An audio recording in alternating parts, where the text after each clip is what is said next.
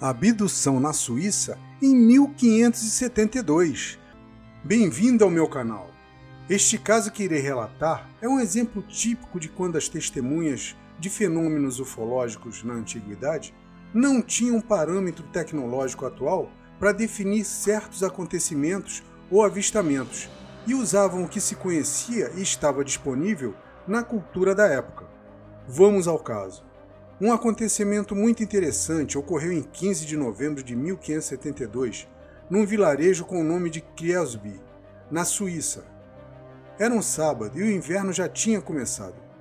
Krielsby era um pacato vilarejo com algumas fazendas familiares, e numa delas vivia o personagem principal dessa história. O Sr. Hans Buchmann, um camponês com 50 anos de idade, casado e com dois filhos. Neste sábado, ele tinha um compromisso de quitar parte de uma dívida referente às suas terras, que graças a Deus a boa colheita lhe rendeu um bom dinheiro. Foi ao seu quarto, pegou 16 florins, que era o dinheiro da época, pegou um casaco, botas e luvas, se despediu da esposa e filhos e partiu para o compromisso. Ele teria que andar por duas horas até o seu destino, na cidade de Sempak, que fica aos pés dos Alpes suíços. Lá ele iria se encontrar com o Sr. Hans Skirman, a quem devia o empréstimo e que era proprietário da pousada Homesville, que inclusive existe até hoje. Embora estivesse frio, não nevou, o que ajudou a ganhar tempo chegando em Sempak ao meio-dia. Diferente de sua pequena vila, Sempak era grande e movimentada, com mercados e cercada por uma enorme muralha. Ele vai até a pousada do Sr. Skirman mas o empregado avisa que ele não está no momento e não tem previsão de voltar. Como Hans tinha outros assuntos para resolver, começou a andar pela cidade e no final da tarde parou em uma taberna para tomar um pouco de cerveja e retornar à sua casa. Quando Hans estava voltando, sobe uma colina e passa por um bosque.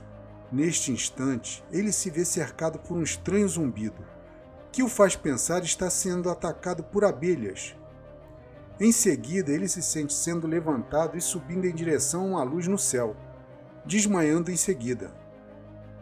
Uma observação: muitas pessoas, antes de serem abduzidas, relatam este fenômeno dos zumbidos. E ele disse que tinha uma luz no céu, provando que realmente foi abduzido. Segue o caso. Duas semanas depois, ele se vê em um beco escuro e com frio. Estava usando roupas que não eram dele, e nenhum agasalho, Estava com a cabeça e o rosto inchado, e não tinha mais cabelos, inclusive os das sobrancelhas. Começou a andar pela cidade, mas não conhece o local e todas as pessoas falavam uma língua desconhecida para Hans, que falava alemão. Ele vê um calendário e descobre que tinham passado duas semanas, mas não lembrava o que ocorreu neste período. O famoso missing time, né, que o abduzido não recorda o tempo que ele perdeu. Ele ficou perambulando pela cidade e mendigando por quase dois meses, quando encontrou um soldado que falava alemão. Ele gritou para o soldado e falou: Ei, meu nome é Hans Buchmann, eu estou perdido, sou de Sempak. Que cidade é esta? O soldado então responde dizendo: Aqui é Milão, na Itália, e o senhor está bem longe de Sempak.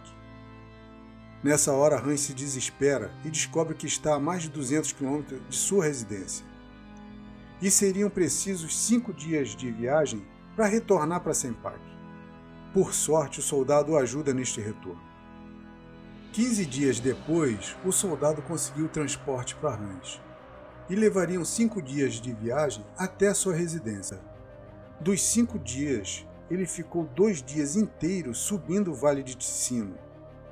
Finalmente chegou em sua fazenda em 2 de fevereiro de 1573 três meses após seu desaparecimento. Ele comentou aos filhos e à esposa o que lhe ocorreu. Klaus Buchmann, na época do desaparecimento, foi preso, pois pensaram que ele tinha matado Hans, que é seu primo, pois existe uma grande inimizade entre os dois. Hans foi chamado para depor, pois as autoridades imaginaram que ele tinha fugido para não pagar sua dívida. No século XVI era comum ter um cronista na cidade que arquivava todos os acontecimentos em documentos. E no depoimento de Hans, o cronista era Reinhard Saissat, que eternizou este acontecimento com todos os detalhes. Inclusive dizendo que Hans talvez tenha sido vítima de fadas, gnomos ou elfos da floresta. Era esta a interpretação sobre fenômenos desconhecidos. Mas mesmo com a interpretação de Hayward, sabemos o que realmente aconteceu com Hans Buchmann. Uma abdução clássica com amnésia temporária do que ocorreu e transporte para outro local, como o que aconteceu com o Nilson Patero. Eu duvido que você conheça esse caso. Se gostou do áudio, me siga aqui no Spotify e se inscreva no meu canal do YouTube. O link está na descrição.